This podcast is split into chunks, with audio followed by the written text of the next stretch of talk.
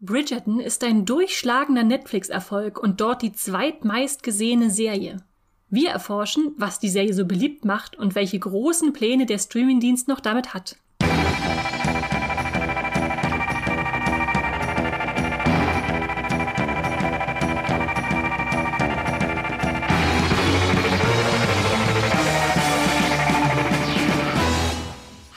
Und herzlich willkommen zu Streamgestöber, dem Moviepilot Podcast, wo ihr über alles informiert werdet, was so in der Streaming-Welt los ist. Und da wollen wir uns heute einer ganz besonderen Serie widmen, die nämlich richtig erfolgreich ist und die wir bisher noch gar nicht so viel besprochen haben. Aber jetzt ist dieser Zeitpunkt gekommen. Und damit ich das nicht allein tun muss, habe ich mir einen ganz besonderen Gast hier eingeladen die vielleicht manche von euch noch kennen, wenn ihr alle Folgen gehört habt. Die war nämlich schon beim Grace Anatomy Podcast dabei. Unsere Social Media Chefin Melanie Schöppe. Hallo Melle. Hi Esther. Ich freue mich sehr, dass du mit mir über Bridgerton reden willst. Das ist ja wirklich ein sehr, sehr großer Erfolg und ich glaube, ich kann von uns beiden behaupten, dass wir das ziemlich gern geguckt haben, oder? Ja, definitiv. Und halten da auch irgendwie die Fahne hoch im Büro, kann man ja auch mal sagen. Ja, das stimmt, das stimmt, weil wir mussten echt suchen, um auch jemanden zu finden, der das mit uns äh, besprechen möchte, weil das ist natürlich auch nicht jedermanns Sache. Aber weil das wirklich so ein großer Erfolg ist, wollen wir da heute mal drüber reden. Aber bevor wir uns da ganz ins Thema stürzen, hier noch ein paar kurze Worte zu unserem Sponsor. Sponsor. Unser Podcast Streamgestöber wird gesponsert von Magenta TV, dem TV- und Streaming-Angebot der Telekom. Hier gibt es Fernsehen und Streaming gebündelt auf einer Plattform für zu Hause und unterwegs, egal bei welchem Internetanbieter. Mit Magenta TV könnt ihr nicht nur Fernsehen und habt einen praktischen Hub für Streamingdienste wie Netflix, Amazon Prime Video, Disney Plus oder RTL Plus, als Bonus gibt's nämlich noch die Magenta TV Megathek kostenlos obendrauf. Und hier findet ihr eine riesige Auswahl an Serien und Filmen. Mit dabei sind auch Magenta TV Originals wie das deutsche Comedy Highlight Oh Hell sowie zahlreiche Magenta TV Exclusives wie die preisgekrönte Serie The Handmaid's Tale. Wie ihr zu Magenta TV und der Megathek kommt und welche verschiedenen Angebote es gibt, das erfahrt ihr über den Link in den Show Notes dieser Podcast-Folge. Und jetzt weiterhin viel Spaß im Streamgestöber. So, Melle, jetzt kann es ja sein, dass wir auch ein paar ZuhörerInnen haben, die noch nie was von Bridgerton gehört haben. Soll ja, soll ja vorkommen. Vielleicht wollen wir einfach mal einsteigen und du erzählst uns, worum es in dieser besonderen Serie überhaupt geht. Ja, gerne doch. Also Bridgerton erzählt die Geschichte der Geschwister Bridgerton äh, im England äh, Anfang des 19. Jahrhunderts. Interessant ist bei dieser Familie, die werden nach alphabetischer Reihenfolge benannt. Also wir haben Anthony, Benedict, Colin und ich muss ein bisschen ablesen, Daphne, Eloise, Francesca, Gregory und Hyacinth. Und ähm, das Wichtigste in dem Leben dieser High Society ist die Hochzeitssaison. Also folgen wir den Kindern der Familie Bridgerton auf der Suche nach einem Lebenspartner oder Lebenspartnerin ähm, und hoffentlich auch der großen Liebe. Das ist natürlich dann auch immer so ein wichtiges Thema. Heiraten aus Pflicht oder heiraten aus Liebe. Und nebenbei begegnen wir natürlich auch verschiedenen anderen Charakteren, Featheringtons, der Queen, aber vor allem auch Lady Whistledown, die so das ähm, adlige, altertümliche Gossip Girl ist und äh, uns die dunkelsten Geheimnisse der High Society näher bringt. Das hast du aber schön zusammengefasst. Danke. Und ich finde ich finde es auch wirklich super, dass diese Serie einfach mal alle alphabetisch durchnummeriert hat, weil dadurch kann ich mir echt immer merken, wer älter ist, wer in wel welcher Reihenfolge geboren wurde. Das erleichtert das schon, den allen zu folgen, weil es natürlich dann wirklich ein sehr großes Ensemble ist, wenn eine Familie erstmal acht Kinder hat und die dann alle auch noch Interaktionspartner, die in der Serie auftauchen. Hm. Das stimmt. Bridgerton äh, ist ein, eine Serie, die aus dem großen Shonda Rhimes-Stil mit Netflix entstand. Ich weiß nicht, ob du davon schon mal gehört hast, äh, Melle, die, also die, die Frau kennst du sicherlich. Ja. Die ist ja eine Größe, Größe im äh, TV-Geschäft, äh, unter anderem äh, als Serienschöpferin von Grey's Anatomy äh, bekannt oder auch, was hat sie noch gemacht? How to Get Away with Murder. Genau. Ähm, und die hat 2017 sich da auf einen Deal mit Netflix eingelassen, dass sie ganz viele Serien für die produzieren will und auf die Beine stellen. Sie ist dann also nicht immer Schöpferin, aber hat da schon ihre Finger mit im Spiel. Und ich glaube, Bridgerton war sogar das allererste davon. Und zuletzt kam da zum Beispiel Inventing Anna auch zu uns, äh, wo sie auch das äh, maßgeblich mitbestimmt hat. Und äh, ja, da hat sie sich dieses Bridgerton-Format geschnappt, aber es wurde von dem Showrunner Chris Van Dusen nicht äh, einfach nur so ausgedacht, äh, sondern da gibt's auch eine Vorlage, oder Mille? Genau, also es basiert das Ganze auf äh, acht Büchern, die sich, wie auch die Serie, so ein bisschen immer fokussieren auf eins der Kinder, die wir eben schon erwähnt haben. Äh, wahrscheinlich noch stärker als die Serie. Ich muss gestehen, ich habe die Bücher nicht gelesen, aber ich bin gerade sehr... Äh, ja, es klingt sehr verführerisch, die jetzt doch nochmal zu lesen. äh, Julia Quinn, was ja auch nur ein Pseudonym ist von Julie Pottinger. Ähm, Ach, das wusste ich auch noch gar nicht. Also ich hoffe, ich erzähle jetzt nichts Falsches, aber das muss ich tatsächlich mal nachgucken. Aber das, also das hatte ich gestern nochmal so gefunden. Ähm, genau, und das basiert immer dann oder fokussiert sich immer auf eins dieser Kinder. Ja, ich, äh, ich habe die Bücher auch nicht gelesen, muss ich zugeben. Ich, ich habe immer nur die Cover gesehen und dachte, ist mir vielleicht ein Ticken zu palpig dann doch. Äh, zu, also man kennt ja so diese Romance-Cover, wo dann äh, ja. Leute sich verschlungen äh, irgendwie umarmen oder so. Äh, ja, so dramatisch ist es jetzt nicht auf den Covern, aber äh, ja, geht schon in die Richtung. Aber wenn jetzt so eine Serie darauf beruht, bin ich natürlich doch interessiert, aus welcher Richtung da eigentlich die ganze Materie hm. kommt, äh, mal zu sehen. Na, mal gucken. Äh, vielleicht machen wir mal einen Buchclub auf, Männer, ja. und dann tauschen wir uns aus, äh, wie wir Band 1 oder 2 fanden. Definitiv. Ähm, und wir haben vorhin schon darüber gesprochen, dass Bridgerton ja ein riesen Netflix-Erfolg ist. Das kann man ganz konkret in, in Zahlen festmachen. Also, wenn man auf die Moviepilot-Bewertung schaut, ist da eine 6,5 jetzt nicht das höchste, was man jemals gesehen hat. Ähm, aber die, die Viewerzahlen von Netflix, die sprechen da eine ganz andere Sprache, dass wirklich sehr viele Leute das gucken. Ähm, sie gilt als zweiterfolgreichste Serie, die bei Netflix äh, gestreamt werden kann die erste Staffel war ganz lange an der Spitze der erfolgreichsten äh, Serien. Also die meisten Haushalte haben es gesehen, die meisten Stunden äh, dieser Serie wurden äh, konsumiert von den Menschen da draußen. Bis letzten Herbst dann Squid Game kam. Hm. Ich glaube, ich glaube, es gibt nichts, was weiter von Bridgerton entfernt sein könnte als Squid Game. Ja, das stimmt. aber, aber nichtsdestotrotz äh, ist es natürlich äh, jetzt so, dass sie nicht mehr auf Platz 1 sind, ähm, aber weiterhin Rekorde einfahren. Also nach dem ersten Haushalt, äh, nach dem ersten ähm, Jahr, also der ersten Staffel, ähm, nur um euch mal ein paar Zahlen zu nennen, waren es zum Beispiel äh, 68 äh, Millionen Haushalte, die es gesehen oder zumindest mal angespielt hatten. Und in äh, 76 Ländern war es mal zwischenzeitlich auf der Platz 1 gewesen. Netflix ist ja so ein riesen internationaler äh, ja, Markt. Insofern ist es dann immer interessant, wie viele Länder sich dann tatsächlich auch für ein Format interessieren. Und ähm, da kamen dann natürlich noch viel mehr Haushalte dazu im Laufe der äh, Monate. Man gucken ja nicht alle, wie wir das immer sofort am Anfang, wenn es raus ja, ist und wir denken, wir müssen es durchbingen. Und ähm, jetzt die zweite Staffel hat tatsächlich auch schon äh, ordentliche Erfolge eingefahren. Ähm, das wurde nämlich äh, am Eröffnungswochenende 163 Millionen Stunden geschaut. das ist natürlich jetzt so eine Zahl, die kann man überhaupt nicht einordnen. Aber nee, ähm, wenn man das ein bisschen, bisschen haben will, dann äh, kann man sagen, es ist die erfolgreichste, es ist das erfolgreichste Startwochenende einer englischsprachigen Serie da kommt dann natürlich wieder, äh, also Squid Game nicht, jetzt Squid Game wurde ja erst so ein Hype, aber es gibt natürlich noch andere fremdsprachige Serien. Ich glaube, wahrscheinlich Haus des Geldes, die dann noch ein bisschen äh, ja. mehr äh, bieten können. Aber ja, die beste englischsprachige Eröffnungswochenendsserie hat jetzt, hat's jetzt diesen, diesen Rekord aufgestellt. Und äh, ja, das ist schon ganz beachtlich. Und äh, dieser Erfolg hat dann auch, was ich sehr witzig fand, gleich nach der ersten Staffel etwas resultiert, ähm, was irgendwie auch sehr bezeichnend ist, äh, dass Netflix da sehr an diese Serie glaubt. Die haben nämlich ein eigenes Studio gebaut. Hast du davon schon gehört, Melle? Nee, da kannst du gerne mal was äh, von mehr zu erzählen.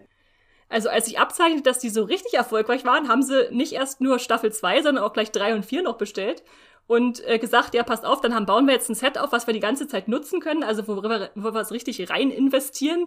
Und das äh, ja, steht jetzt, glaube ich, irgendwo in England ähm, und wird dann fleißig auch genutzt. Ja, dann können Sie ja direkt weitermachen. Also ich kann es gar nicht abwarten, dass die nächsten Staffeln kommen. Ja, ja. Nur ist natürlich die große Frage, äh, wo, wie erklären wir uns eigentlich diese Beliebtheit dieser großen romantischen äh, Serie? Ähm, das kann, da kann Netflix noch so viele Zahlen veröffentlichen. Äh, hast du eine Vermutung, Melle, wa warum so viele Leute das schauen wollen? Naja, ich, es hat halt erstens mal auch diesen Abstand von der aktuellen Realität. Also es ist so eine weit entfernte Vergangenheit, die ja irgendwie so stattfand, aber so weit weg ist, dass es auch nicht, du hast keine Großeltern oder so, die dir davon erzählen können. Äh, es ist nicht unbedingt mit etwas schlimm Historischen verbunden, sondern es ist weit genug weg, um fantasievoll zu sein, aber sehr realitätsnah. Und es verbindet dann, also für mich dann auch immer doch noch diesen Klischee-Gedanken, vielleicht, oh, ich will mal Prinzessin sein. Vielleicht so ein bisschen so im Herzen. Und wir hatten ja schon den Podcast zu ähm, Grey's Anatomy und es ist wieder schon der Rhymes dabei. Es ist immer dieses, im Englischen sagt man dieses Pulling at one's heartstrings, also wirklich so äh, in den Fasern des Herzes ziehen. Und das, finde ich, bringt äh, Bridgerton auch sehr gut rüber. Also man hat irgendwie eine realitätsnahe Geschichte, äh, weil es auch einfach um die Urgefühle von Menschen geht. Ähm, aber es ist in so einem fantasiereichen Rahmen, der irgendwie ja noch in die Geschichte der Menschheit passt, aber weit genug weg ist. Weil ich meine, keiner geht darauf ein, was die hygienischen Zustände zu den Zeiten waren. Oder ähm, wir haben nur ein bisschen was mit Eloise vielleicht, die auch wirklich die ähm, diese Ungerechtigkeit von äh, Frauen und Männern zum Beispiel in der Gesellschaft widerspiegelt.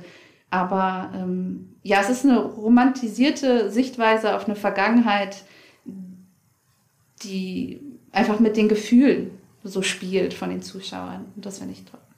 Ja, also man kann auf jeden Fall ganz viele Gefühle haben, wenn man, wenn man das guckt. Das denke ich auch, da gehe ich voll mit.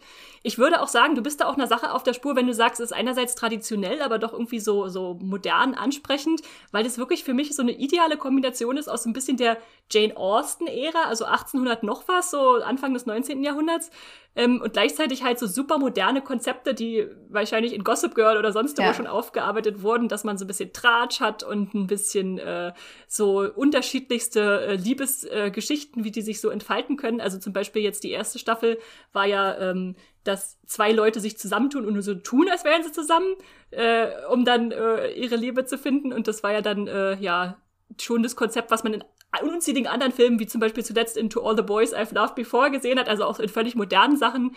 Oder wir haben dieses jetzt in Staffel 2, sie lieben sich, sie hassen sich äh, Prinzip, äh, was wir ja auch aus Stolz und Vorurteil oder Shakespeares widerspenstiger Zähmung oder so kennen. Äh. Und es sind halt so ein bisschen, klar sind es irgendwie Tropen, also so gewisse Themenkomplexe, die man immer mal wieder in so romantischen Erzählungen findet, aber warum muss jetzt das romantische Rad neu erfunden werden, wenn man das dann so, so spritzig und frisch dann doch irgendwie in so einer, ja, in so einem historischen Setting wieder aufarbeiten kann. Und wie du ja auch sagst, mit dem Verbinden des äh, ja, Traditionellen und dem Modernen spiegelt sich ja auch in ganz vielen anderen Punkten wieder, die ja bestimmt heute nochmal zu sprechen kommen. Aber ähm, allein die Popsongs, die ja dann klassisch wieder dargegeben werden. Auf jeden also, Fall, das ist auch ein gutes Beispiel. Ja. ja, das hat so ein kommt so schön zusammen in dem Ganzen. Ja, ja, ja. Also ich würde auch sagen, es ist so eine richtige Romantik-Wohlfühl-Serie äh, und wahrscheinlich deshalb äh, haftet der Serie natürlich ganz klar auch dieses, äh, dieses, was wir eigentlich immer vermeiden, äh, zu sagen, so Frauenserien-Etikett äh, an. Also das wahrscheinlich, ich vermute auch einfach, dass wahrscheinlich mehr Frauen als Männer diese Serie gucken. Zumindest als die zweite Staffel rauskam, habe ich mit ganz vielen Leuten und Freundinnen gesprochen, die meinten, oh, ich gucke das jetzt mit meiner Mama. da werden da die Frauengenerationen da zusammengeschweißt. Ähm, aber ja, dieses häufig Verdammende so ein bisschen, was der Romanze anklebt, dass man sagt, das ist ja nur so leichte Unterhaltung und äh, so seicht oder so, finde ich eigentlich schade. Und ich, ich mag eher diesen Begriff, den ich jetzt ähm, in, in den letzten Monaten immer mal wieder auch im amerikanischen Raum gesehen habe, dass Leute das als Self-Care bezeichnen. Hast du das schon mal gehört, Melle? Ähm, tatsächlich noch nicht so sehr, aber ich folge diesem, diesem Prinzip. Also das würde ich unterstreichen. Ähm, ja, es ja. ist ja auch, dass man sagt, man geht immer wieder zurück auf Serien, die man eigentlich schon in- und auswendig kennt, äh, so die Comfort-Serie und so weiter und so fort. Und dementsprechend, äh, da passt das ja vollkommen rein. Self-Care, ja. Genau, genau. Also diese Selbstfürsorge, Self-Care, genau. Äh, warum soll man sich da schlecht fühlen, wenn man einfach mal eine Serie braucht, die, die macht, dass man sich gut fühlt. Äh, genau. Und man kann sich da gleichzeitig ja genau ein bisschen reinlegen und unterhalten werden. Und warum ist diese Form der Unterhaltung dann zum Beispiel weniger äh, anspruchsvoll oder was auch immer als jetzt Action oder irgendwas anderes könnte man ja genauso äh, verdammen. Und das wollen wir natürlich nicht tun, sondern sagen, das äh, hat auch eine sehr schöne Berechtigung hier. Nun ist eine große Besonderheit, die an ähm, Bridgerton festzustellen ist, dass die Serie sehr divers daherkommt. Also wir sind zwar im England des äh, eingehenden äh, 19. Jahrhunderts angesiedelt, aber die, die Menschen, die da rumlaufen, spiegeln jetzt, sage ich mal, nicht unbedingt die Realität, wie sie wirklich war, wieder. Also, dass wir auch äh, schwarze Lords und asiatische Ladies und äh, sowas alles haben. Ähm, ich weiß auch, dass das in den Büchern nicht so angelegt ist und dass die Serie das jetzt einfach äh, von sich aus äh, bestimmt hat. Und ich finde das eigentlich sehr, sehr spannend. War das was, woran du dich erst gewöhnen musstest, Melle? Ich meine, es wäre falsch zu sagen, es fällt einem nicht auf, weil das ist genau der Punkt, weißt du, so, keine Ahnung, ich sehe keine Farbe, ist irgendwie so ein, mhm. dann siehst du auch nicht die Probleme, die dahinter stecken.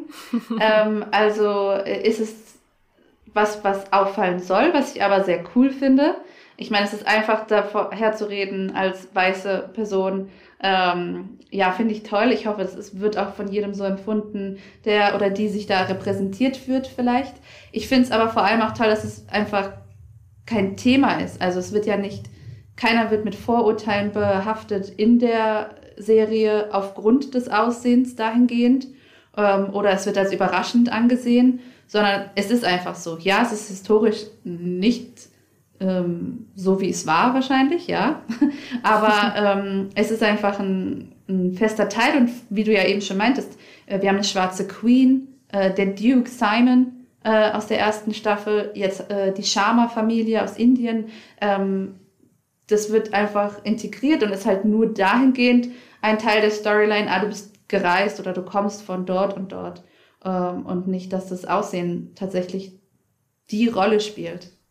Ja, ja. Und ich habe auch vor kurzem die erste Staffel dann nochmal geguckt, bevor die zweite kam und mich wieder darüber gefreut, dass diese ganze Thematik, das ein bisschen zumindest zu erklären, weil manche Serien machen es ja und sagen einfach, das ist jetzt so, dann muss jetzt, das muss nicht hinterfragt werden, dass erst in, in Folge 4 wirklich so ein bisschen einfach ein kurzer Ansatz zumindest geliefert wird, zu sagen, also wir befinden uns jetzt in dieser fiktiven, alternativen Realität, wenn man so will, weil der König sich in eine schwarze Frau verliebt hat und die jetzt die Königin geworden ist. Ähm, und äh, da wird dann einfach auch kurz angesprochen von der Lady Danbury, äh, die Mentorin von Simon, ihm gegenüber, äh, dass die Gesellschaft jetzt so ist, eben wegen dieser Königin. Und ähm, das reicht mir dann auch völlig aus, so als, als Hintergrund, äh, der abgeliefert wird, ähm, um das auch gut annehmen zu können. Und finde ich halt schön, wie das so fast schon nebenbei erklärt wird, äh, ohne da jetzt eine große Sache draus zu machen. Genau, finde ich auch dann sind wir uns ja einig. Äh, bin gespannt, äh, äh, wer, wer da noch alles so reinkommt in den kommenden Staffeln. Ich würde an dieser Stelle einmal ganz kurz eine äh, Spoilerwarnung jetzt aussprechen.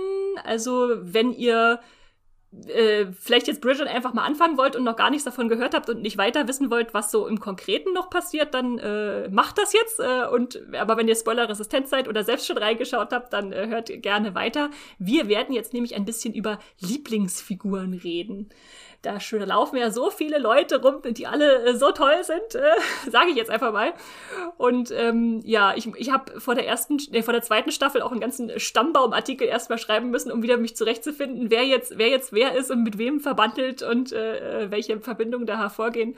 Das hat auch Spaß gemacht. Ähm, aber ich frage dich einfach mal, Melle, von diesem großen Ensemble, hast du da eine oder mehrere Lieblingsfiguren? Definitiv. Vielleicht ist es da auch dieses die Figur, mit denen man sich am ehesten identifizieren kann. Und bei mir wäre es eine Mischung aus Penelope und Eloise. Also das, äh, das sind meine Lieblingsfiguren. Vielleicht auch dahingehend, dass sie noch nicht so komplett, komplett im Fokus standen. Ich also weiß, die werden noch länger Teil der ganzen Serie sein, weil mhm, wir haben ja mhm. auch immer mal äh, Figurenwechsel. Ähm, aber Penelope und Eloise, finde ich, ähm, sind meine Lieblingsfiguren. Dann erzähl doch mal erstmal kurz was zu Eloise. Wer ist das überhaupt und, und warum findest du sie so gut? Eloise ist dann die viertälteste, A, B, C, D, dritte, äh, fünftälteste. Oh Gott. Äh, siehst du, aber das kann man gut jetzt abzählen mit den alphabetischen, ja, ja. mit der alphabetischen Reihenfolge. So. Äh, fünft, ähm, das fünfte Kind der Bridgerton-Familie und die kann eigentlich gar nichts mit diesem Debütant, Debütanten Hochzeitssaison-Ding anfangen. Sie will für sich selbst denken, sie liest gerne, sie ist diejenige, die ähm, vielleicht das, was man gerne mal als schwarzes Schaf der Familie betiteln will, also die sich äh, äußert gegen die Ungerechtigkeit, die sie sieht in dieser Gesellschaft ähm, und folgt nicht so unbedingt den Traditionen. Das merkt man alleine auch an ihrer Haltung und ihrer, an ihren Blicken. Ähm, und in der zweiten Staffel ist sie ähm, eingetreten in diese Hochzeitssaison, aber will nicht mit den Leuten tanzen, faked die, die Namen auf ihrer Tanzkarte, damit sie nicht mit Typen tanzen muss, auf die sie keine Lust hat. Ähm, also sie ähm, nimmt kein Blatt vor dem Mund, sie spricht das aus, was sie äh, will und setzt sich dafür ein.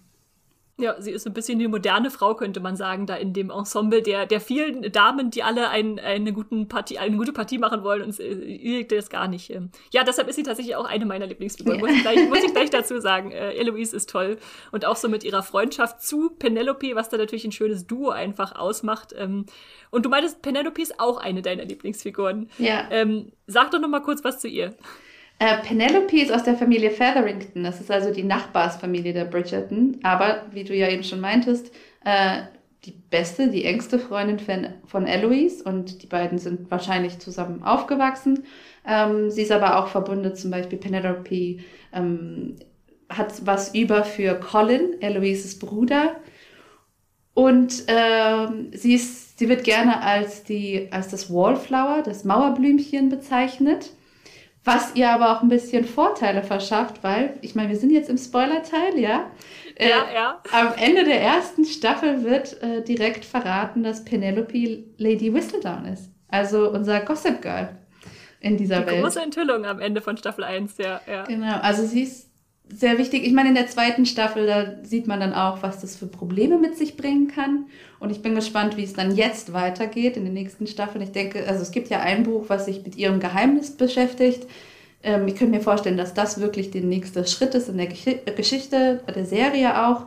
Und ähm, ja, also sie ist wichtig für das Ganze, auch wenn sie vielleicht in dem gegenwärtigen ähm, Geschehen dieser Welt nicht so auffällig ist. Aber umso schöner, dass sie dann jetzt ihre Bühne auch kriegt. Und klar, selbst wenn sie sozusagen in der Gesellschaft eher im Hintergrund steht, ist sie dann ganz klar eine der Hauptfiguren und sogar noch wichtiger als manche der acht Bridgerton-Geschwister.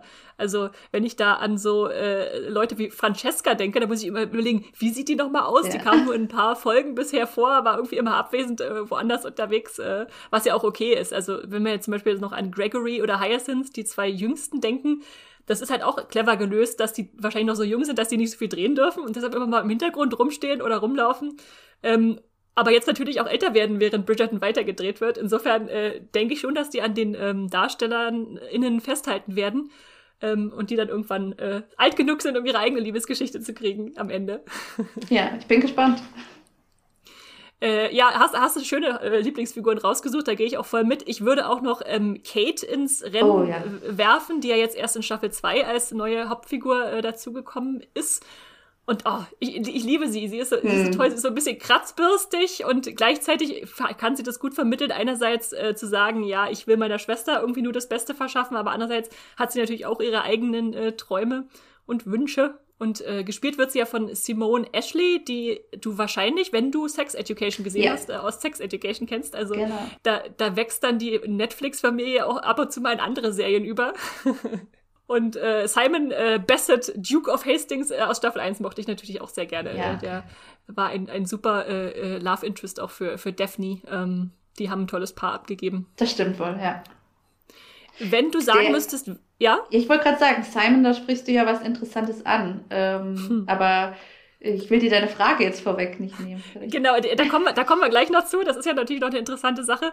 Ähm, kurz vorher wollte ich noch fragen, äh, wen von den Bridgerton-Brüdern findest du denn am interessantesten? Also da haben wir ja nur drei. Äh, Anthony, Benedict oder Colin. Äh, ich glaube Colin. Einfach aufgrund der Tatsache auch, dass wir jetzt noch nicht so viel von ihm gesehen haben. Also Anthony war jetzt in der zweiten Staffel der Fokus. Mhm. Benedikt fällt ein bisschen runter. Also da, da, der hat mir nicht so, der hat nicht so viel Substanz für mich jetzt. Mhm. Äh, der ist nebenbei, der ist nett, ähm, der supportet gerne auch mal Eloise zum Beispiel, der hat immer mal einen guten Spruch auf Lager. Ähm, Gregory klammer ich da mal komplett aus, wie du eben meintest, von den Kleinen bekommt man nicht so viel mit. Ähm, Colin, der hat dieses, der hat immer doch eine interessante Nebengeschichte. In der ersten Staffel war es die mit ähm, Penelopes Cousine, Miss Thompson, also Marina Thompson. Marina, ja, die schon schwanger war und äh, genau. fast geheiratet hätte. Genau, und damit Penelope das erste Mal das Herz gebrochen hat. Und dann in der zweiten Staffel ähm, kommt er wieder und hat sich war auf Reisen, hat sich wiedergefunden oder hat sich gefunden, aber ist immer noch ein bisschen auf Suche und dann eigentlich erst durch den Besuch bei Marina wird er drauf gebracht, dass sein Glück doch eventuell ganz nah vor seinen Augen ist, nämlich Penelope. Und ähm, aber da gibt's dann auch immer so Situationen. Also ähm, wenn er sagt, er hat abgeschworen von den Frauen und Penelope fragt ihn, ähm, ach so, du hast kein Interesse mehr an Frauen, und dann, aber ich bin eine Frau. Und er sagt, ja, aber du zählst nicht. Du bist Penelope. Ja, ja. Oh mein Gott, mein Herz.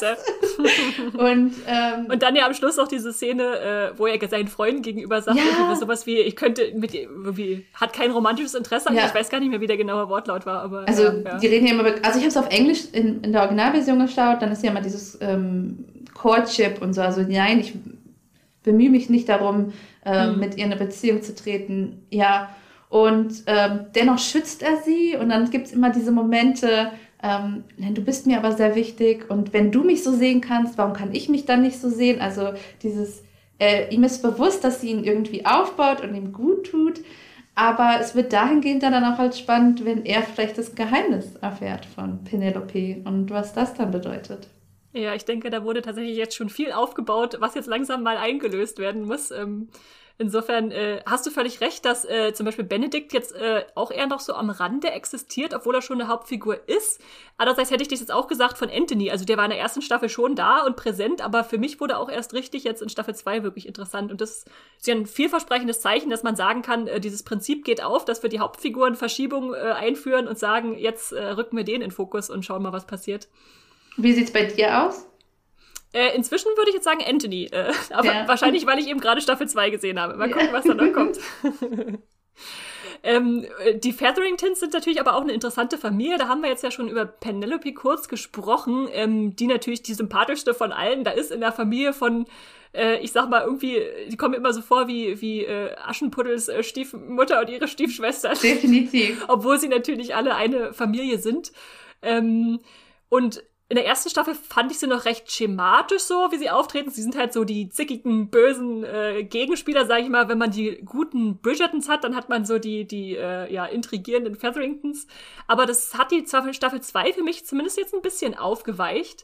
Weil die hatten ja diesen, diesen Schicksalsschlag, dass am Ende von Staffel 1 der Vater äh, ermordet wurde. Wurde zwar so wie ein Selbstmord dargestellt, da wegen diesem ganzen Spielbetrug. Ähm, und dass sie jetzt einen neuen haben, äh, diesen, diesen fern, entfernten Cousin Jack, äh, der da ankommt und sozusagen das Haus und die Familie übernehmen will. Und da habe ich zum ersten Mal auch so eine Art Respekt jetzt bekommen für die, für die Mutter, äh, Portia Featherington, die dann ja doch irgendwie nur das Beste für ihre Töchter will. Also sie geht die komplett falschen Wege dafür, indem sie da die eine in irgendein, weiß nicht, Gewächshaus schubst und dann äh, dafür sorgt, dass die Leute sie mit dem Mann allein finden und sagen, jetzt müsst ihr heiraten. Mhm. Aber, aber zumindest konnte ich jetzt ihre Motivation ein bisschen besser auch nachvollziehen in, in Staffel 2. Das stimmt wohl. Also sie ist wirklich intrigant, aber ähm, eigentlich hat sie das Wohl der Töchter im Sinne. Hm, hm, hm. Was sagst du zur, zur Queen? Die ist ja eher so eine, so eine exzentrische Gestalt, die immer mal irgendwelche Anstöße gibt, äh, damit die Handlung in eine andere Richtung springt oder auch zu sehen ist, wie sie da so ein bisschen regiert oder unterhalten werden will. Ja, die, ich finde sie so ein bisschen die Verkörperung der ZuschauerInnen. Also ich will ja mhm. auch entertained werden, vielleicht so ein bisschen. Also in diesen Momenten, wenn sie so ist, ja, aber ich will jetzt rausfinden, wer ist Lady Whistledown. Also man ist immer so ein bisschen, obwohl ich es weiß in dem Moment ja schon, finde ich das sehr spannend, diese Wege zu gehen. Ähm, und ähm, ja, ich finde sie sehr amüsant. Es ist einfach ja, ja. cool, dass dann auch so ähm, die verschiedenen Facetten zu sehen von ihr. Und genau, ja, ich würde halt sagen, das ist immer so ein bisschen dieses, ich möchte unterhalten werden und ich möchte jetzt hier das mal auf den, ähm, diese ganze Tromborium da aufbauen und eine riesen Hochzeit feiern oder dies und das und jedes.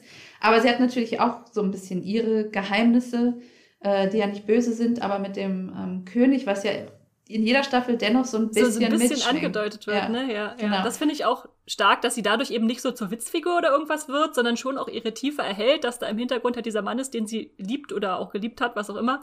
Äh, und der jetzt einfach krank ist und man weiß nicht so richtig, was er hat. Ich habe irgendwo mal gelesen, dass es da eine Erklärung für gibt, aber ich habe es schon wieder vergessen. Es war ein komplizierter, irgendwas, eine, eine, ein Symptom, irgendwas mit A. Müsste ich nochmal nachgucken. Ähm, also gibt es tatsächlich schon Leute, die sich damit auseinandergesetzt haben und zu sagen, der ist nicht nur dement, sondern hat irgendwie eine konkrete Krankheit. Kann man in der Zeit natürlich auch noch überhaupt nicht einordnen. Da gab es ja noch nicht so ganz konkrete Diagnosen zu bestimmten Krankheiten, die heute ganz genau erforscht sind. Aber nichtsdestotrotz, genau, finde ich das auch spannend, dass sie da äh, ein bisschen äh, Tiefe bekommt, weil das ist ja schon irgendwie so ein bisschen auch an die, an die Regency-Ära angelehnt, die, die es in England gab, also wo dann einfach äh, ein Regent äh, die Macht übernehmen musste, weil halt der eigentliche König nicht zum Regieren gerade in der Lage war. Und äh, das fällt dann einfach in die gleiche Zeit genau und nimmt das da auf. Ja. Aber ich find's auch witzig, äh, als ich mir im Vorfeld Gedanken gemacht habe und überlegt habe, wen von den Bridgerton-Geschwistern mag ich denn eigentlich am liebsten, konnte ich gar nicht sofort einen Finger drauf legen, hab, hab dann aber für mich auch festgestellt, ich mag es eigentlich am liebsten, wenn sie alle zusammen sind. Weil dann habe ich dieses Familiengefühl, dieses, oh, die sind alle so toll zusammen und verstehen sich und äh, zoffen sich und äh, sind auch wieder doch eine große Familie. Was ich zum Beispiel bei diesem äh, äh Crockett oder was, wie die nennen jetzt, Pell Mell, äh, dieses Spiel, wo man so Bälle durch den Garten schießt, äh, äh, festgestellt habe, dass, dass, dass mir das richtig, ja, ach, da wird mir warm ins Herz, wenn ich die alle zusammen sehe und ein bisschen schäkern und äh, Spaß haben. Ja, es ist ja auch, wenn die zusammensitzen und dann irgendwas passiert ist, zum Beispiel nach der gescheiterten Hochzeit, äh, gibt es lauter so Sticheleien gegeneinander und schnelles Hin und Her in den Dialogen, während du bei den Featheringtons, da sitzt irgendwie jeder nur rum und wartet auf irgendwas oder liest ein Buch. Aber bei den Bridgerton hast du wirklich dieses ähm, Hin und Her, das vielleicht ja auch eher realitätsnahe. Also ich habe zwei Schwestern und so sind wir auch irgendwie aufgewachsen. Onkel, Tanten, alle waren bei uns und dann war immer Chaos und alle durcheinander geredet. Ähm, das ist schon so ein ähm, realitätsnahes Familienleben, was im Grunde auch immer noch so ist. Ja, ja, schön. Und das, das kann die Serie halt wirklich gut abbilden, in meinen Augen auch. Und deshalb macht sie auch so viel Spaß.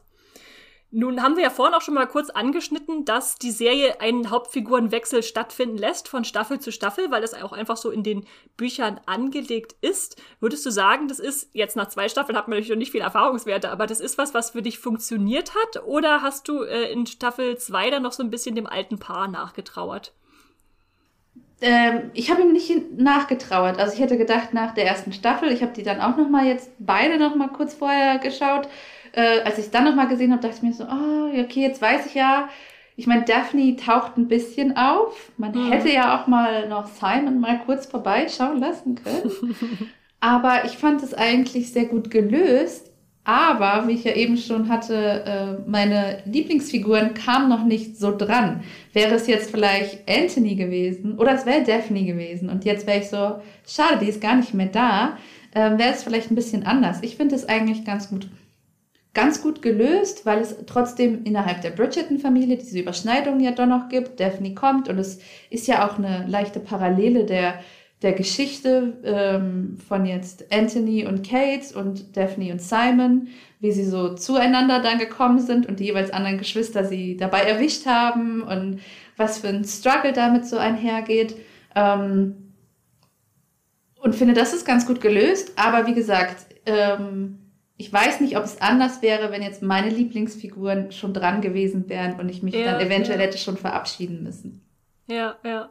Ich finde es auf jeden Fall eigentlich einen total genialen Ansatz oder eine clevere Strategie, zu ja. sagen, wir verschieben immer den Fokus, aber ihr habt natürlich eure Figuren weiterhin, die tauchen weiterhin auf, weil sagen wir mal, wir hätten es jetzt immer um Simon und Daphne drehen lassen, mhm. die ganze Staffel, dann muss man wieder Eheprobleme anbringen und irgendwie dieses Glück zerstören, was so mühsam aufgebaut wurde. Und so ist es eigentlich der Inbegriff, sage ich mal, der Romanze, dass man sagt, ihr hattet eure Romanze in Staffel 1, ihr könnt jetzt euer Glück noch ein bisschen im Hintergrund zeigen in den restlichen Staffeln, aber wir können uns jetzt dem nächsten zuwenden. Und dann hat man halt immer wieder so ein, immer wieder diesen Neuanfang einer Beziehung und äh, das, was natürlich am spannendsten ist, in, in Liebesfilmen zu sehen, wie Leute zueinander finden. Ja, und äh, das, ja, deshalb funktioniert es für mich tatsächlich gut, äh, dieses äh, Wechselprinzip.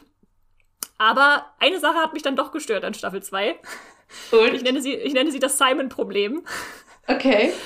ähm, also, wir sollten natürlich dazu sagen, ähm, der Darsteller von äh, Simon, äh, genannt Regé, äh, ich hoffe, ich spreche das jetzt richtig aus, äh, ich habe da immer so äh, Probleme, aber gut, Regé Jean Page, Page, äh, keine Ahnung, der hat nach Staffel 1 gesagt, er hört jetzt auf. Also er hatte auch nur für Staffel 1 unterschrieben, äh, seinen Vertrag. Und ähm, das ist insofern nachvollziehbar, weil er einfach danach total groß geworden ist. Alle haben sich aber immer für ihn interessiert. Er ist auch ein super Schauspieler und er hatte dann ganz viele Möglichkeiten, auch jetzt international Filme und sowas alles zu drehen. Und äh, da sagt ein Schauspieler natürlich, okay, ich habe jetzt hier meine Hauptstoryline gehabt, warum soll ich weiter im Hintergrund rumstehen? Ähm, und deshalb hat er dann gleich auch relativ schnell nach Staffel 1 gesagt, dass er nicht zurückkehren wird. Und dann gab es natürlich einen Aufschrei ja. in den Medien. Kannst du dich daran noch dran erinnern? Ja, also, das ist halt dieser Punkt irgendwie. was ich auch nachempfinden konnte jetzt nochmal, obwohl ich alles das Wissen hatte, wenn man es aber nochmal schaut, bist du trotzdem so kurz da. Oh nein, jetzt ist es vorbei. Und ich verstehe das auf eine Art und Weise. Und ja, das war ein Riesenaufschrei. Aber, ja. tut, aber genau, warum siehst du das als, als immer also noch als ich, Problem oder meinst ähm, du einfach nee, nee, diese Ich, ich sehe ich seh nicht das Problem, dass er ausgestiegen ist, weil das kann ja. ich akzeptieren, dass er einfach das eine Karriereentscheidung ist, die wir jetzt auch annehmen müssen. Das muss ein Schauspieler für sich entscheiden dürfen. Mein Problem ist, wie Staffel 2 mit ihm umgeht. Also man, äh, es geht gleich damit los, dass Daphne in Folge 1 einer der ersten Sätze ist irgendwie was und dafür habe ich Mann und Kinder irgendwie Mann und Kind zu Hause gelassen. Okay, geht noch. Aber dann kommen halt immer wieder so nur so kurz zwischendurch ähm, Andeutungen. Erst in Folge 4 fällt zum ersten Mal der Name Simon, hm. wo man denkt, okay, im Hintergrund, dann wird mal irgendwie erzählt, er hat geschäftlich zu tun und kann deswegen nicht da sein. Und äh, Trotzdem haben wir natürlich Daphne präsent, die jetzt natürlich irgendwie an ihn geknüpft ist. Also ich habe nachgezählt, sie ist in fünf von den acht Folgen dabei. Oh. Ist also, würde ich sagen, schon noch recht präsent in der Bridgerton-Familie, auch wenn sie jetzt ihre eigene Familie gegründet hat. Und dass, dass Simon dann eben so außerhalb bleibt und immer nur so ein bisschen so nebenbei äh, auf ihn verwiesen wird, hat mich dann insofern gestört, dass, dass es sogar ein bisschen das Glück von den beiden für mich getrübt hat, weil zum Beispiel zu so riesengroßen Veranstaltungen wie der Hochzeit von Anthony und äh, Edwina, da hätte er im Publikum sitzen müssen. Also komm, du kannst mir nicht sagen, dass, nee. dass du der Hochzeit deines Schwagers fernbleibst, äh, weil du irgendwie mit Geschäften oder sonst was zu tun hast. Ähm. Ja, vor allem ist es ja auch so ein bisschen diese ähm, Entwicklung, die Simon durchgemacht hat mit Daphne am Ende der ersten Staffel. Mm. Also da ist er ja viel weiter auch noch in die Familie integriert worden und jetzt ist eigentlich so. Hä? Und dann haben wir dieses, dann haben wir dieses Familienglück dieses Gartenspiels, wo sie ja ihre Bälle durch die Gegend schießen und ich denke, ja, einer fehlt, aber das ist, der gehört doch jetzt auch zur Familie. Ja. Und dafür, dafür gibt's dann halt zu viele Figuren für mich, die immer wieder auf seine Existenz offscreen äh, verweisen. Äh, wir haben natürlich Daphne. Dann haben wir das äh, Baby, ähm, wie heißt es? Archie? Orgi. Orgi dass, äh, dass man sieht, okay, das ist also das Produkt äh, seiner Lenden, keine Ahnung. ähm, dann haben wir, da haben wir sogar noch seinen alten Freund äh, Will Mondridge drinne, den Boxer, der jetzt versucht, seinen Boxclub aufzubauen, äh, seinen Gentleman Club aufzubauen. Und der war halt so auch eng mit mir an, an diesen äh, Duke geknüpft, dass es mir jetzt richtig schwer fällt, den sozusagen als eigenständige Figur zu sehen und mich nicht immer zu fragen, aber was ist mit Simon? Ja. Das kann sich natürlich noch ändern, wenn er jetzt länger dabei ist und auch noch mehr zu tun bekommt. Aber trotzdem, ja, finde ich es halt schwierig. Da, da leidet für mich die zweite Staffel so ein bisschen an dieser Leerstelle, die da einfach immer zu spüren ist im, im Hintergrund. Ich muss, ich muss ganz ehrlich natürlich auch dazu sagen, ich weiß nicht, wie man es hätte besser lösen können, weil natürlich haben sie jetzt das Problem, wie ist ein Schauspieler ausgefallen, was macht man jetzt? Sie hätten irgendwie, weiß ich nicht, im Hintergrund unscharf jemanden zeigen yeah. können und sagen, das da ist äh, Simon. Sie, äh, hätten irgendwelche alten Aufnahmen aus Staffel 1 nehmen können, weiß ich nicht. Oder, oder völlig, ihn völlig neu besetzen, das wäre natürlich richtig hart gewesen. Ich glaube, da hätte es einen Aufschrei gegeben. Aber, aber da hätte halt so ein, so ein kurzer Gastauftritt irgendwie schon viel, viel äh, Positives äh, der Situation, glaube ich, beigetragen, als das jetzt einfach so ein bisschen tot zu schweigen. Äh, Simon ist irgendwo, aber nicht hier. Ja. Ja, da bin ich bei dir. Na gut, äh, insofern hoffe ich einfach, dass er sich vielleicht noch zu einem Cameo breitschlagen schlagen oh. lässt in späteren äh, Staffeln. Mal gucken. Äh, außerdem würde ich gerne noch über eine äh, Sache reden, die ich, äh, die mich besonders auch interessiert an Bridgerton, nämlich über den Soundtrack. Äh, ich, ich, bin immer sehr begeistert und höre den auch regelmäßig bei der Arbeit, weil der einfach so wunderbar ist. Ähm, wenn euch das noch nicht aufgefallen ist, ähm, der hat natürlich einen eigenen Soundtrack, die Serie, aber sie verarbeitet, verarbeitet auch ganz grandios so moderne Popsongs, Balladen, Lieder zu, ich nenne es mal klassischer Musik, also so vom Streichorchester oder Quartett vorgetragene Lieder, die man, wenn man jetzt zum Beispiel den Austen-Film oder so gesehen hat, dann immer so auf, auf Tanzveranstaltungen hat. Also so dieses, ja, äh, Instrumente, die es halt ähm, damals gab dass die jetzt aber so völlig moderne Songs, wie zum Beispiel in Staffel 1 äh, Bad Guy von Billie Eilish oder Strange von Celeste, Wildest Dreams von Taylor Swift äh, vortragen. Oder in Staffel 2 ist es sogar noch intensiver, hatte ich das Gefühl, mit Material Girl von Madonna, Stay Away von Nirvana, Diamonds von Rihanna oder Wrecking Ball von Miley Cyrus. Und das, Sign of the Times von Harry Styles. Ah, stimmt. Dann sollten, sollten wir nicht. Ja. Und es ist halt so herrlich, wenn du, wenn du da sitzt und denkst, du kennst diese Melodie irgendwoher. Mhm. Äh, äh, und es passt natürlich trotzdem rein. Also, obwohl, obwohl ja. das natürlich ganz moderne Melodien und, und Rhythmen sind, äh, spiegelt es dann auch diesen Modernitätsgedanken der Serie irgendwie wieder, dass wir uns zwar im 19., äh, im 18., 19. Jahrhundert befinden, aber ähm, dann doch so ein bisschen verspielt äh, Richtung äh, Moderne zwinkern. Ja, genau das, was ich am Anfang auch meinte, was inhaltlich vielleicht so ein paar Punkte äh, schon verbindet, ist auch nochmal da weitergetragen, auch auf die Musik. Ja. Dieses Traditionelle mit dem Modernen, ja. Ja. Deswegen, äh, selbst wenn ihr vielleicht Bridgerton nicht guckt, dann hört zumindest mal in den Soundtrack ja. rein. Das ist wirklich eine, eine große Freude, äh, das mal zu haben. Die Sounds trenden auch die ganze Zeit irgendwie auf TikTok, kann ich gerne Ach, auch sagen. Wildest Dreams wird immer gerne benutzt und ähm, wenn wir da beim Thema sind, kann ich vielleicht auch noch was zu der Musik bitte, sagen. Bitte, bitte. Gerne, gerne. Ähm, genau, TikTok wenn sich der ein oder andere darauf äh, bewegt, hat auch mitbekommen, dass es, äh, natürlich gibt es ja immer junge Artists, die gerne auch ihre eigene Musik vorstellen, aber da gab es eine super tolle Künstlerin, Abigail Barlow, die ein Bridgerton Musical geschaffen hat. Also sich einfach die Gedanken machte, äh, wie würde das als Song klingen, wenn zum Beispiel die Hochzeitsnacht von ähm, Daphne und Simon. Und das ähm, da kamen erst einzelne Songs raus und dann kam sogar ein ganzes Musical raus. Also man konnte die ganze Geschichte auf TikTok verfolgen. Äh, das Album gibt es zu kaufen, überall downzuladen, downzuladen, wie auch immer. Von Abigail Barlow und Emily Bear sind die beiden Musikerinnen dahinter. Und die haben dieses Jahr sogar mit dem Unofficial Bridgerton Musical einen Grammy gewonnen. Also. Das ist so, ist so ein bisschen, als würde man, als würde man als Fanfiction-Schreiber einen Pulitzer-Preis gewinnen, oder? Genau so. Ich meine, das ist echt einfach nur so ein Fangedanke dahinter gewesen. Also es sind professionelle Musikerinnen, aber es war ein Fangedanke. Es wurde natürlich verbreitet über die App mit ähm, Duets, die man da schalten kann. Man konnte dann also zum Beispiel die Rolle von Simon annehmen und mit Daphne singen. Und es sind dann einfach auch wirklich Sequenzen aus der Serie dabei, richtige Zitate. Eloise und Penelope haben meine Favorite Songs auch auf dem Album. und dann geht es wirklich um die Geschichte der Figuren. Ähm, das Album kann ich also auch sehr empfehlen, neben den äh, Classical Renditions von den Pop-Songs, die wir sowieso auf dem Soundtrack haben. Ja. Hast du das denn von Anfang an äh, verfolgt, Melle, als sich das ja. so langsam aufgebaut hat? Du bist ja nur Social Media Managerin, da hast du das wahrscheinlich im Blick.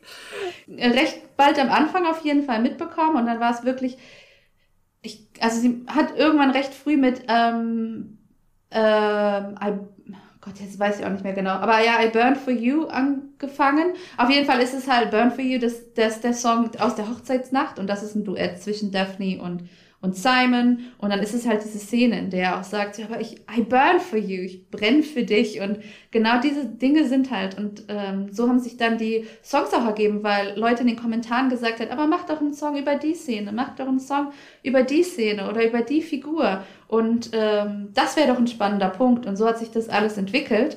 Und die Artists haben uns auch wirklich mitgenommen auf diesen Weg. Also Leute, wir machen jetzt wirklich ein Musical da draus und wir nehmen das gerade auf. Und dann gab es auch schon so ein Fancasting, wen die Leute, aber ich kann jetzt gerade gar keine Namen mehr sagen, aber wen die Leute gerne sehen wollen würden auf der Bühne, um die Figuren zu spielen.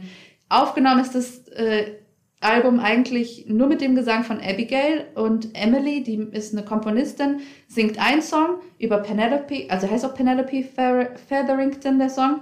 Ähm, genau, aber jeden Schritt mitgenommen und jetzt zum Beispiel auch bei den Nominierungen von den Grammys, als die rauskamen, da waren sie gerade in London beim High Tea und haben sie den Aufnahme, also haben sich aufgenommen, haben das gezeigt und dadurch, dass es ja erst äh, vor ein paar Tagen passiert ist alles, ist gerade noch sehr viel ähm, so Vergleiche. Oh, so hat's angefangen und jetzt haben wir den Grammy gewonnen. Und wer könnte sich das vorstellen? Wie du sagst, halt echt wie mit so einer Fanfiction, äh, so einen der größten Preise einzufahren.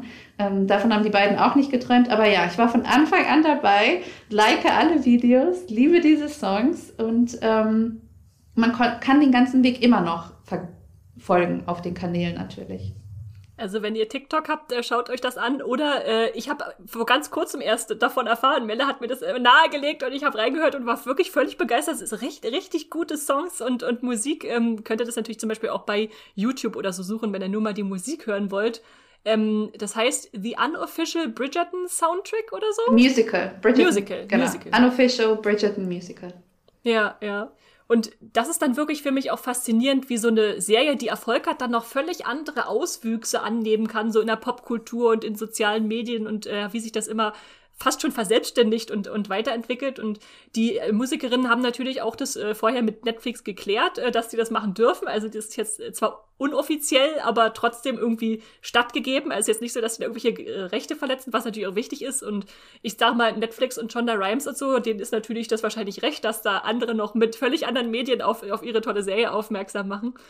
Ähm, insofern, ja, das ist schon faszinierend, wie sowas sich äh, da völlig neu krakenartig ausbreiten kann. Ja. Nun sind wir äh, ja mit Staffel 1 und Staffel 2 jetzt durch, aber das heißt natürlich noch lange nicht, dass Bridgerton zu Ende ist, äh, sondern es gibt diverse Pläne, wie es weitergehen soll. Ich habe es vorhin schon mal ganz kurz angedeutet. Wir haben Staffel 3 und 4, die auch schon bestellt sind und ja in, in Auftrag gegeben wurden quasi. Hast du schon ein bisschen was gehört äh, zu Staffel 3 und 4, Melle, oder lässt du dich da jetzt völlig äh, unvoreingenommen reinziehen? Ja, das ist dieses, ich will mich nicht ganz spoilern lassen. Also es ist bei uns auf Arbeit natürlich auch schwer. Ich kann mich da sogar ein bisschen so am meisten wahrscheinlich zurückziehen, ähm, weil ich nicht Artikel schreibe und nicht direkt an den News dran sitzen muss, wenn ich es umgehen kann. Und jeder hat halt irgendwie so sein, sein Favorite-Ding, wo man sich nicht so spoilern lassen will. Ich habe die Bücher natürlich auch nicht gelesen ich könnte jetzt nur Vermutungen anstellen anhand der Bücher, die ja irgendwie auf was ausgerichtet sind und wo es natürlich hingeht. Aber wenn du schon irgendwas Näheres weißt? Ich weiß ein bisschen was, aber es sind auch bisher nur Vermutungen. Also ich würde dich jetzt wahrscheinlich nicht offiziell spoilern, nur so ein bisschen äh, in, ins Bilde setzen, was, was gerade bekannt ist. Ähm, also äh, wir, wir hatten äh, Band 1, der heißt im Deutschen Wie erobert man einen Herzog mit Daphne. Dann kam Band 2, Wie verzaubert man einen äh, Viscount, Vis Viscount, äh, keine Ahnung, wie man es im Deutschen ausspricht. Achso. Viscount, ja, also Viscount. im Englischen ist es Viscount. Ich würde es einfach so belassen. Ja, ja. Lassen wir so. So wie den Duke. Ich glaube, der wird ja im Deutschen auch der Duke genannt oder wird er da der Herzog genannt, ich glaube. Ja, ihr merkt, wir, wir, haben, wir haben das nur auf Englisch geguckt. Äh, schreibt uns und korrigiert uns, äh, wenn ihr da äh, was anderes gehört habt. Ähm, jedenfalls haben wir jetzt die ersten zwei Bücher verfilmt. Das war so, wie es ähm, auch in der Reihenfolge der Romane war. Ich habe zwar gelesen, dass jetzt im zweiten Band auch äh, stellenweise schon ganz schön was verändert wurde, so wie die Figuren angelegt sind. Zum Beispiel die Edwina ist jetzt viel selbstständiger, die muss jetzt nicht sofort einen, auch einen eigenen Mann finden, damit alle am Ende glücklich sind äh, und sowas alles. Ähm, aber grundsätzlich die Story der Geschwisterreihenfolge äh, ist erstmal ähnlich. Dann wäre jetzt Benedikt dran. Damit wäre jetzt Benedikt dran. Der, der dritte Band heißt im Deutschen, wie verführt man einen Lord? Also es zeichnet sich ein Schema oh. ab in der äh, Benennungsreihenfolge. wie erobert man Herzog? Wie bezaubert man einen äh, Vicomte? Wie äh, verführt man einen Lord? Ähm, und wenn das wirklich passiert, dass Benedikt jetzt ins Zentrum rückt, dann wäre das eine Aschenputtelgeschichte, die uns da erzählt wird. Dass er da eine äh, gewisse Sophie trifft, die irgendwie auch so ein bisschen von ihrer Stiefmutter unterdrückt wird und äh, dann trotzdem irgendwie ja sein, in sein, ihm ins Auge fällt. Und ähm, das ist insofern spannend, weil ich äh, finde, dass die Figur tatsächlich in den letzten Staffeln auch schon ein bisschen darauf angelegt wurde, dass er immer auch äh, außerhalb seines Standes äh, denken konnte. Also in der ersten Staffel war das die Schneiderin, glaube ich. Äh, die, äh, ja, Madame de la Croix. Ja. Genau, mit der er sich eingelassen hat. Und jetzt im, im, in der zweiten Staffel gab es da diese Muse, die er bei, bei der Malerei kennengelernt hat, die erst, die erst sein Nacktmodell war und dann hat er gemerkt, sie ist auch Malerin und hat sich dann umgekehrt auch äh, ihr zur Verfügung gestellt. und ähm, obwohl ich jetzt nicht glaube, dass die zwei nochmal groß irgendwie aufgegriffen werden oder da noch eine stärkere Bedeutung haben, ist es halt schon mal so eine Richtungsvorgabe, die mir sagt, okay, sie werden da wahrscheinlich auch in die Aschenputtelgeschichte gehen und sagen, er, er ist da nicht, äh, dass er nur nach oben schielt in der Gesellschaft, sondern äh, auch nach unten blickt. Hm. Nichtsdestotrotz glaube ich, dass sie das vierte Buch vorziehen werden. Du hast es vorhin auch schon so ein bisschen angedeutet. Das vierte Buch heißt Penelopes pikantes Geheimnis. Und da geht es natürlich um die Geschichte von Colin und Penelope und die Geheimnisse, die sie beide haben. Ich habe nämlich dann auch gelesen, dass äh, anscheinend Colin auch ein paar Geheimnisse hat. Ich weiß noch nicht welche, weil ich habe die Bücher nicht gelesen, nur dass er Geheimnisse hat. Uh. Ähm, und das halte ich insofern für wahrscheinlicher, weil jetzt einfach die Serie die zwei schon so lange aufgebaut hat und jetzt auch immer mehr, jetzt gerade gegen Ende der zweiten Staffel ähm, in Vordergrund gestellt hat, dass ich denke, die können sich das jetzt nicht leisten, die noch länger, noch länger rumstehen zu lassen. Und äh, Benedict kann gerne in der dritten Staffel noch ein bisschen mehr Profil gewinnen, aber das, ja, das müssen sie jetzt sich langsam ranhalten. Zumal ja jetzt Penelopes pikantes Geheimnis, wie ja. das Buch es nennt, äh, ja auch schon mehreren Leuten bekannt ist. Also Madame Delacroix ist ja ihre Mitverschwörerin jetzt geworden und jetzt hat man natürlich den großen Bruch am Ende mit Eloise, die rausgefunden hat, aha, mh, meine beste Freundin hat mich anscheinend reingeritten, ähm, weil denn sie hat ja, wann war das Ende der ersten Staffel? Äh, weiß ich gar nicht mehr. Also sie hat ja auf jeden Fall etwas äh, veröffentlicht als äh, Lady Whistledown, was Eloise dann auch geschadet hat, ähm, dass sie dann negativ in Schlagzeilen war. Sie hat Na, zwar aus jetzt am, in der zweiten Staffel, in der zweiten sie Staffel? Mit, äh, dass sie mit Theo verbündelt und sich so ähm, genau einem anderen Kreis an. In, an, unter, in unteren ja. Kreisen rumgetragen ja. hat, quasi mit so aufrührerischen äh, Leuten da. Äh, ja.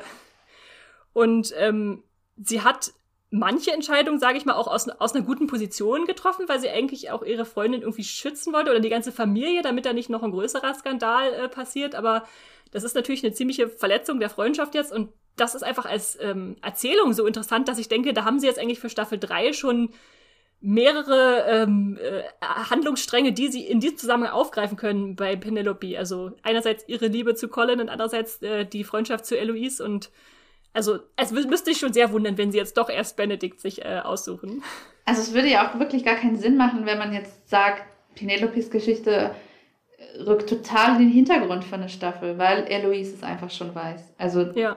das würde man ja nicht hinkriegen. Ich denke auch, dass es da so ein bisschen gemischt wird, vor allem wenn wir jetzt nur von vier Staffeln wissen ähm, und es ja acht Bücher sind. Gut, die Jungen haben wir noch gar nicht so richtig mitbekommen, die Geschwister, die jüngeren Geschwister, aber ich denke auch, es wird ein bisschen vielleicht zweigeteilt werden.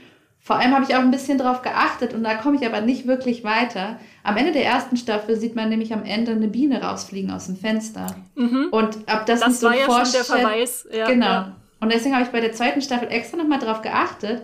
Aber es gibt halt diesen, das Ende und das ist Penelope, die als wirklich als Penelope einen Text schreibt. Also man hört ihre Stimme und nicht äh, Lady Whistledowns Stimme bevor dann Julie Andrews Stimme wieder zurückkommt, diese alte Dame, die ihm eigentlich drüber gelegt wird, ja, ja das ist Genau. eigentlich schon ein ziemlich guter Hinweis, da hast du recht. Aber dann gibt's halt diesen fast Post-Credit-Scene-Ding nochmal mit, äh, wo wir erfahren, dass äh, Kate und äh, Anthony geheiratet haben und die spielen halt nochmal dieses Crockett-Spiel zusammen. Da passiert aber wirklich nichts mehr, weil in dieser, ein, in dieser Einstellung in der ersten Staffel war halt diese Biene zu sehen, die aus dem Fenster fliegt, während ähm, Simon und Daphne, glaube ich, im Bett liegen.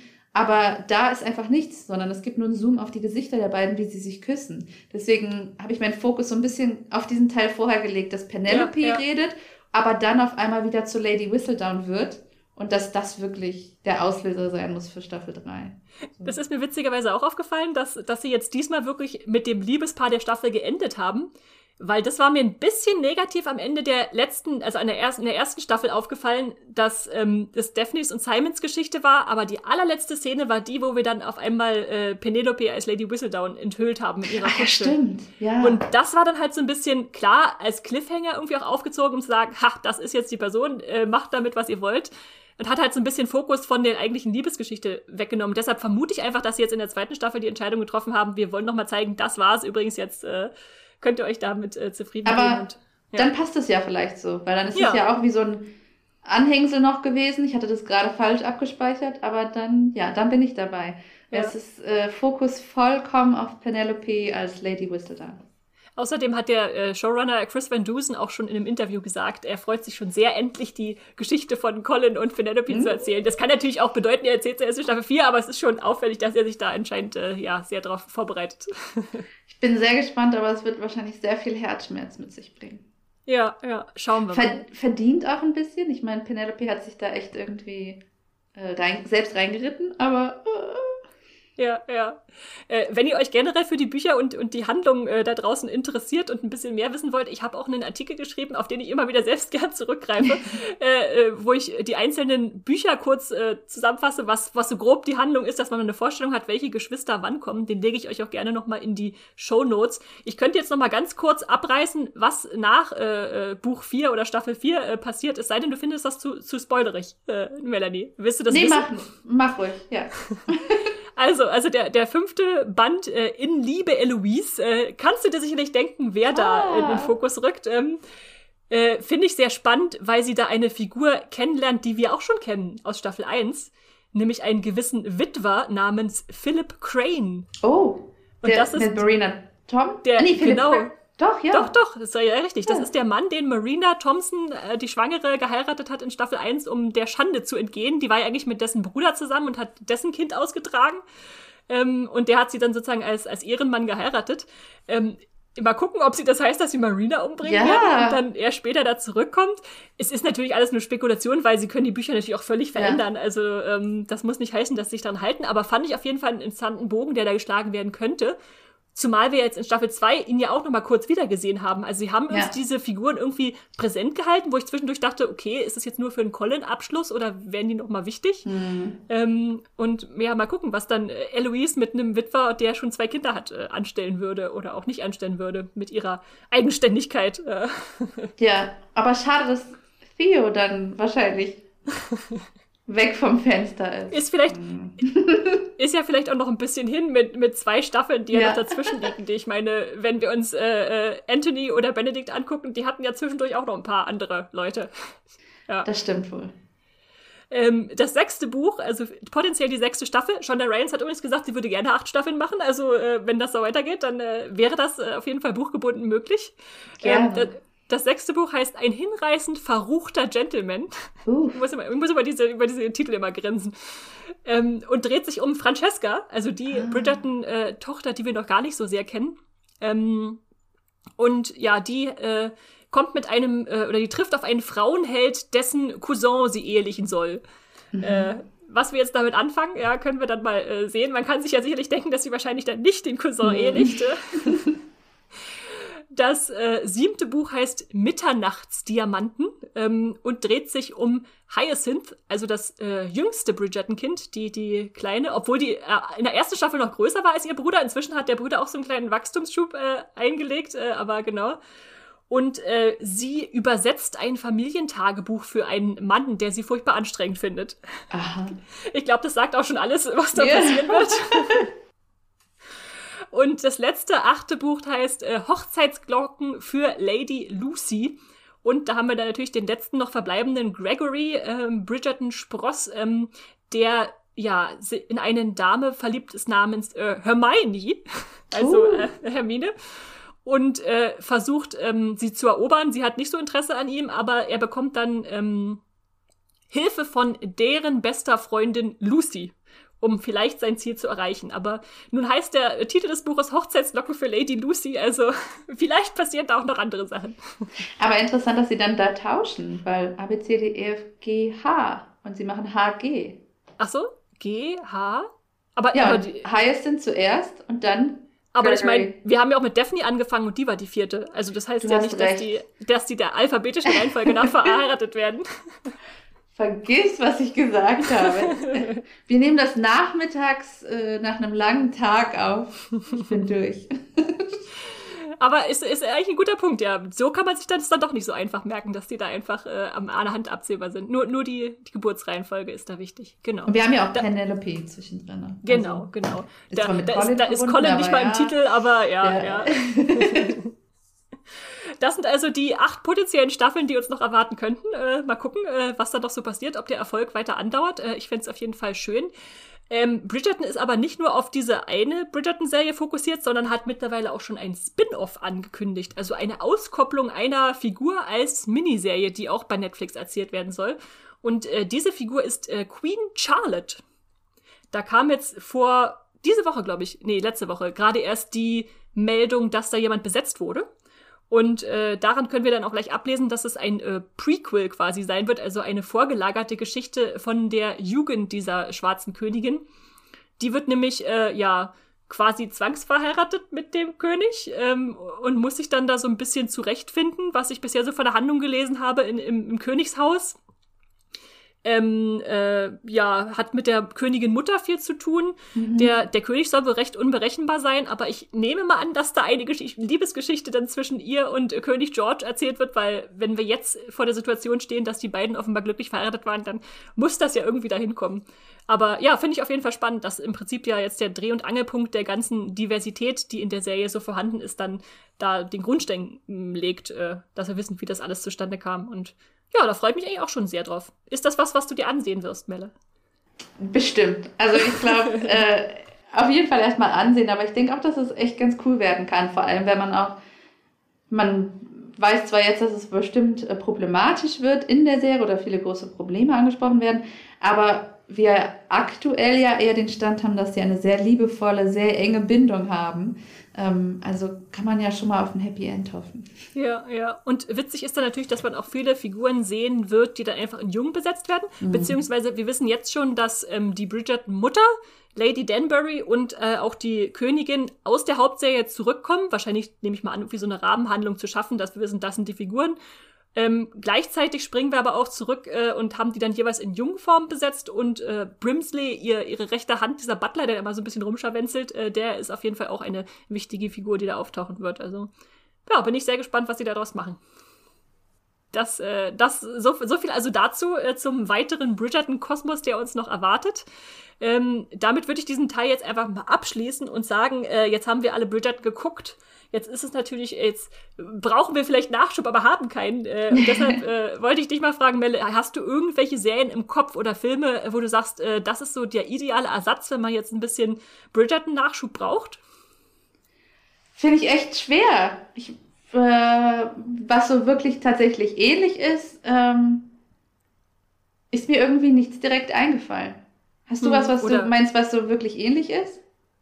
Ähm, ich glaube, ähnlich. Also das Format ist schon recht einzigartig, gerade diese, diese moderne Erzählung in, in dieser Zeit. Ähm, ich, ich habe selbst nie Gossip Girl gesehen, aber ich meine, das bietet sich natürlich an, äh, äh, zu sagen, äh, wir gucken jetzt Gossip Girl, weil das ist zwar ja an der äh, High Society auch, äh, aber an der Upper, Upper West Side, ich weiß es nicht, mhm. in New York ja. auf jeden Fall angesiedelt, auch eine anonyme Klatschbase, die da Gerüchte streut, ähm, also schon sehr ähnlich. Vor allem kannst du dir da auch schon zwei Versionen von ansehen. Die Original genau. Gossip Girl und die Neuauflage. Genau, äh, und die gibt es beide bei Amazon und RTL Plus, äh, wenn ihr da mal reinschauen wollt, ob das was für euch ist. Ansonsten ist mir noch äh, eingefallen, ist natürlich ein bisschen weiter weg, äh, Downton Abbey, ein Jahr, Jahrhundert später, aber natürlich auch so ein bisschen, also äh, würde ich so mit den warmen Gefühlen auf einer Stufe bei mir vergleichen, dass ich sage, das gibt mir einfach ein gutes Gefühl, das zu gucken und diese Herren-Diener-Beziehung, die da äh, aufgemacht wird, äh, ist einfach auch sehr, sehr schön und auch Englisch natürlich, auch britisch. Äh, äh, das könnt ihr bei Netflix und RTL Plus aktuell streamen. Und was mir noch eingefallen ist, da habe ich bisher aber auch nur den Piloten gesehen, ist äh, The Great.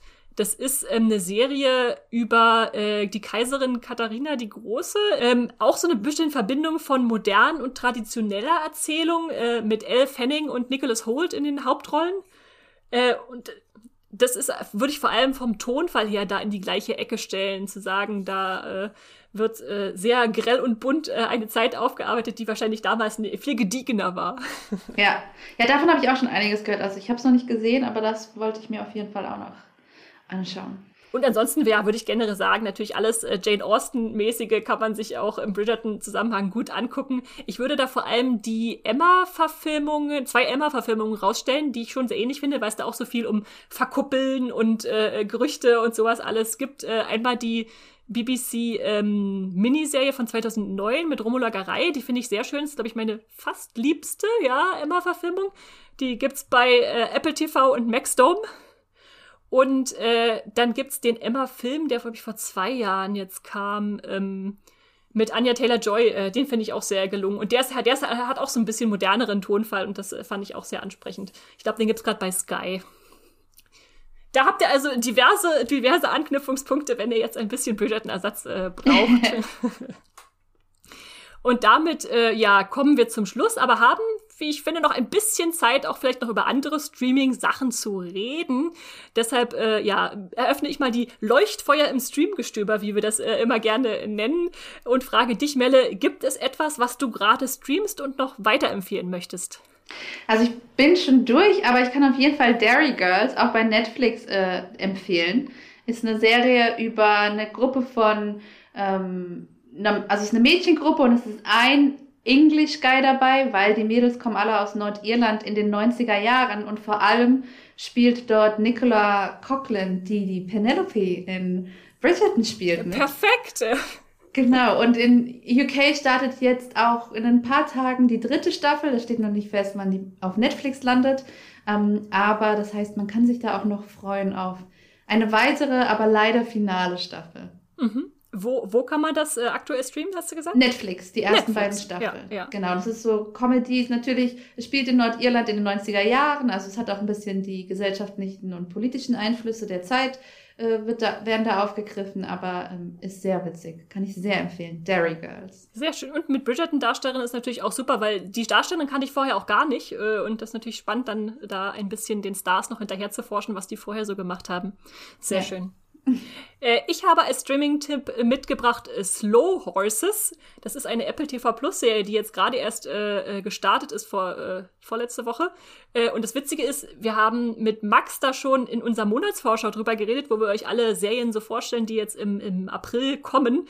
Und da hatte ich noch keine Zeit gehabt, da reinzuschauen.